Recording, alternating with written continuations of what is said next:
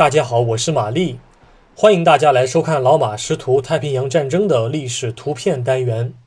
今天是二零二二年六月一日，我想展示的是一张一九四二年同月同日拍摄的照片。一九四二年六月一日，一艘日本海军的假标的袖珍潜艇在悉尼港被盟军打捞上岸。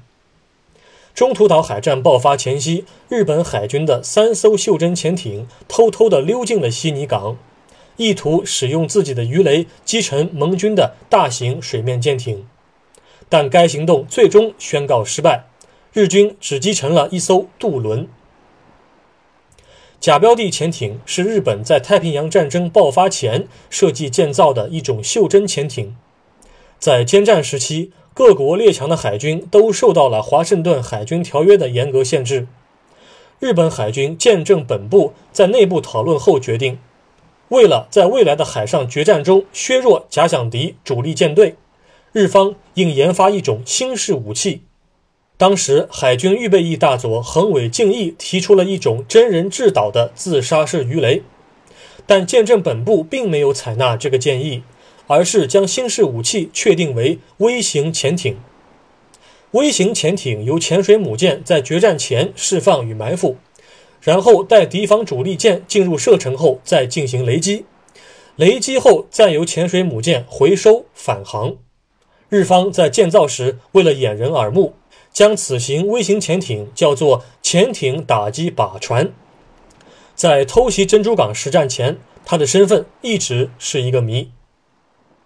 一九四二年五月三十一日，日本海军三艘潜艇一二十二、一二十四和一二十七到达悉尼附近海域。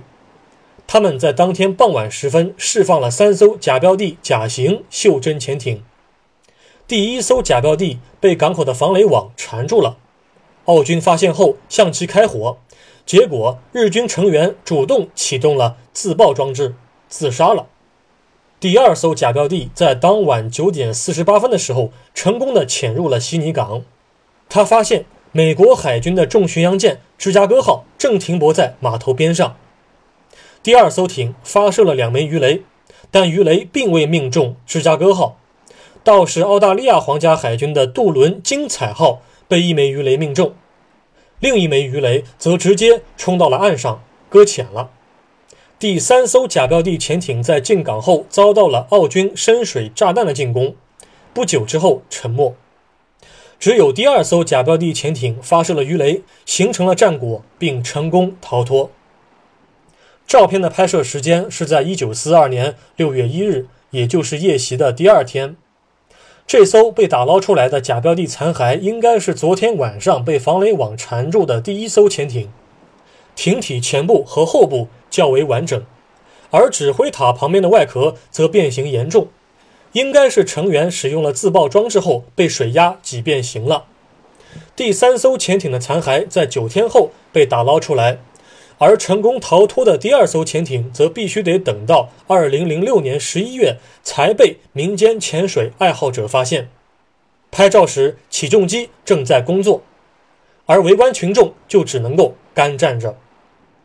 本照现在收录于澳大利亚战争纪念馆中，官方编号为零六零六九六。感谢您收看今天的节目，我们过几天再会。